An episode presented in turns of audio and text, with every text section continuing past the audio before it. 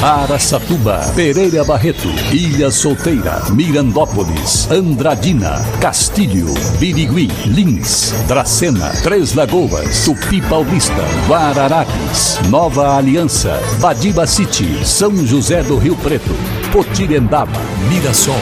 Azevedo Auditoria Soluções Empresariais apresenta SRC Notícia.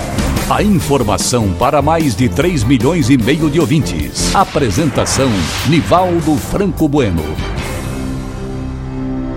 E nossa saudação hoje para o Henrique Aparecido Albuquerque tesoureiro da Prefeitura Municipal de Castilho e ouvinte assíduo do SRC. Henrique, a você e toda a família e a equipe também da Tesouraria, muito obrigado pela audiência e aquele abraço. SRC Notícia. Notícia.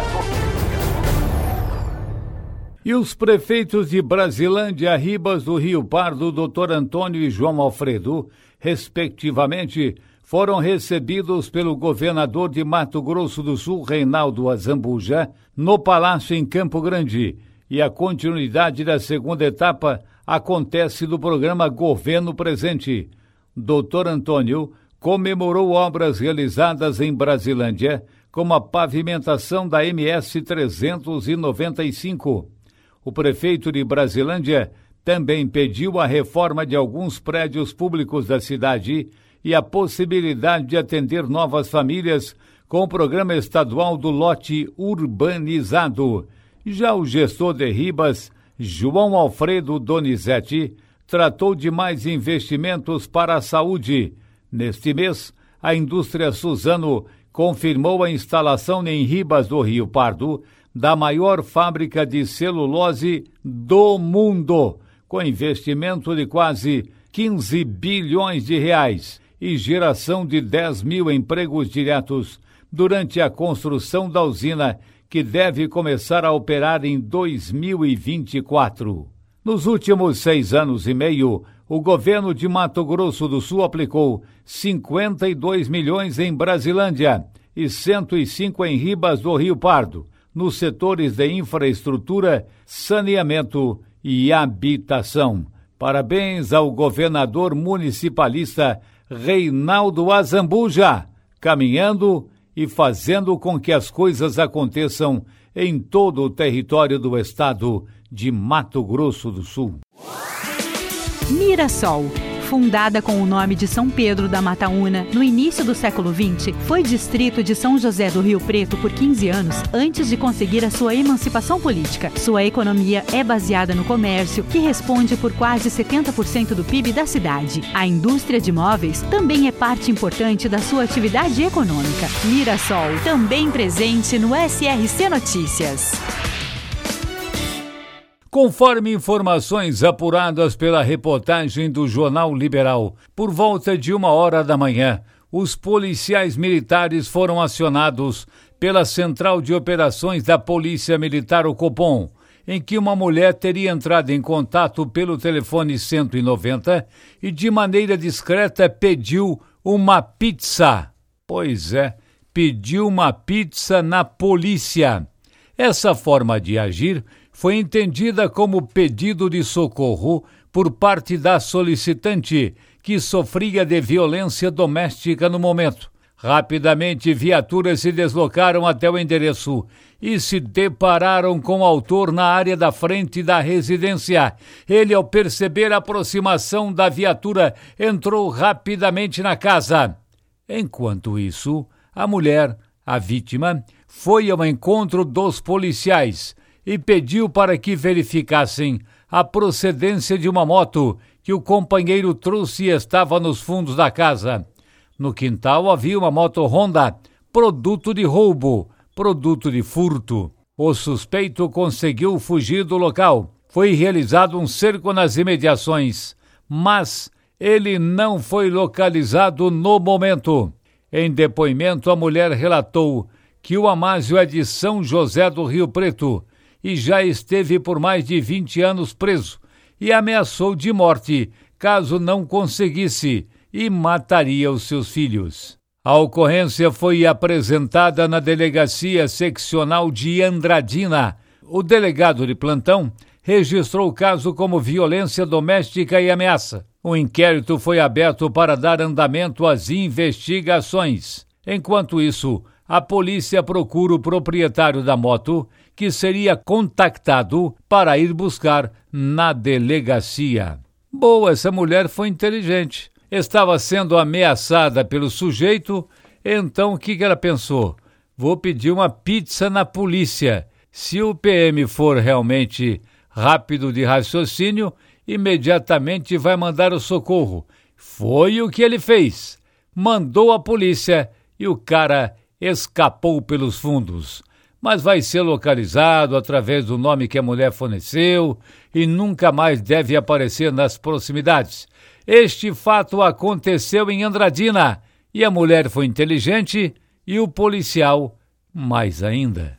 E agora, Tupi Paulista e Dracena são notícia. Repórter Eduardo Costa, Tropical e Difusora FMs. O vice-governador Rodrigo Garcia esteve em Tupi Paulista para tratar de importantes assuntos de interesse da região da Aminap e também do município de Tupi Paulista. Na oportunidade, foi falado sobre o projeto de desenvolvimento regional do Estado, da Secretaria de Desenvolvimento Regional, que é baseado em um estudo que previa a nova regionalização e divisão de São Paulo em uma formação em 36 regiões, que foi a base de discussão nesta audiência pública. Essa proposta será encaminhada para aprovação na Assembleia Legislativa de São Paulo, a Alesp, em um projeto de lei único. Além do assunto principal, que foi debater sobre a criação da micro-região da Nova Alta Paulista, o vice-governador Rodrigo Garcia também inaugurou a creche professora Maria José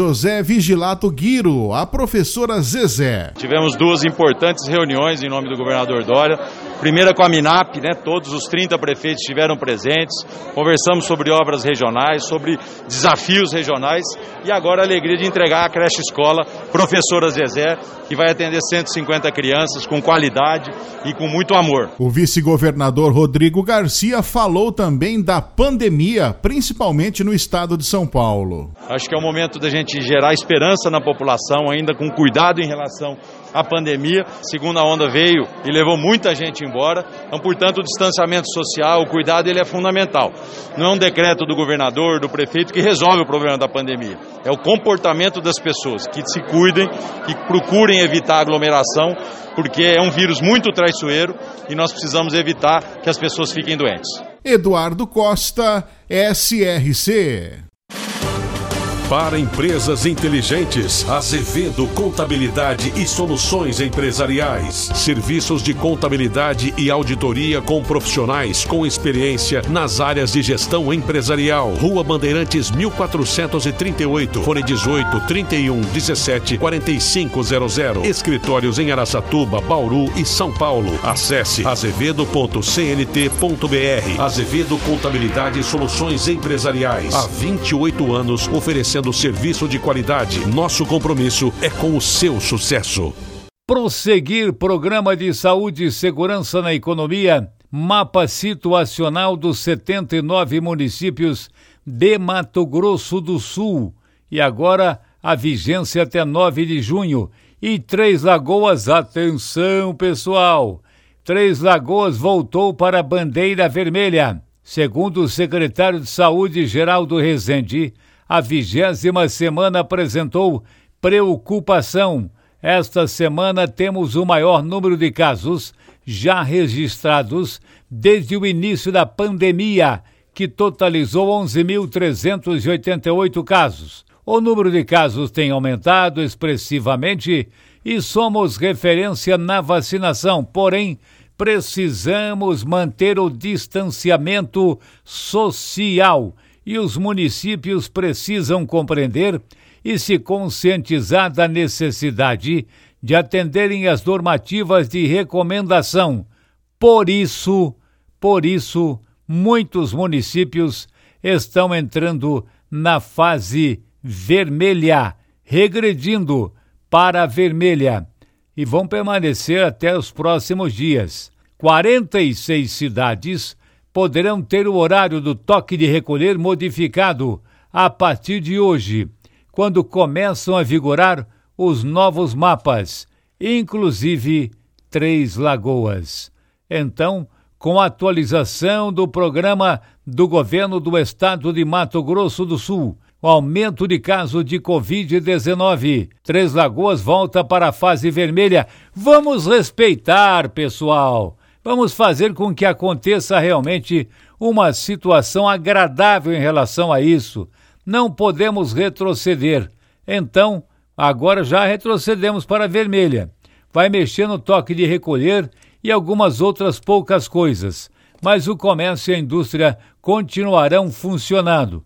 É importante que haja essa participação, porque Mato Grosso do Sul é um dos estados que mais está vacinando em todo o Brasil. Ou ele é primeiro colocado, é segundo, sempre está ali. Então é importante que você respeite as determinações das autoridades. Uma boa notícia de Lins. A Prefeitura Municipal de Lins está distribuindo 480 cobertores a mais para os albergues que atendem pessoas e famílias em situação de vulnerabilidade. Boa iniciativa do prefeito João Pandolfi. Não cogito lockdown porque foi um período muito difícil para todos. Espero não ter que tomar essa medida novamente. A frase é do prefeito de Rio Preto, Edinho Araújo, para descartar a adoção de medidas mais restritivas da cidade, pelo menos por enquanto. Eu acho bom mesmo, prefeito, que lockdown é coisa muito difícil e complicada e politicamente, não só politicamente, mas política e economicamente complicam a cidade. Atenção para Araçatuba e região, o governo do estado de São Paulo resolveu adiar a permissão para que estabelecimentos comerciais considerados não essenciais poderiam funcionar ou passassem a funcionar até 22 horas. Antes marcada para o dia 1 de junho, que seria a próxima terça-feira, esta maior flexibilização só vai ocorrer, segundo o governador do estado, a partir do próximo dia 14 de junho. Olha, isso foi anunciado porque realmente aumentou o número de casos também na região de Araçatuba casos de coronavírus. Por isso, não vai haver o um esticamento de horário, mas o aumento de horário até 22 horas é 21 horas é o horário marcado, continua do mesmo jeito. Nivaldo Franco Bueno, SRC. Azevedo Auditoria Soluções Empresariais apresentou SRC Notícia.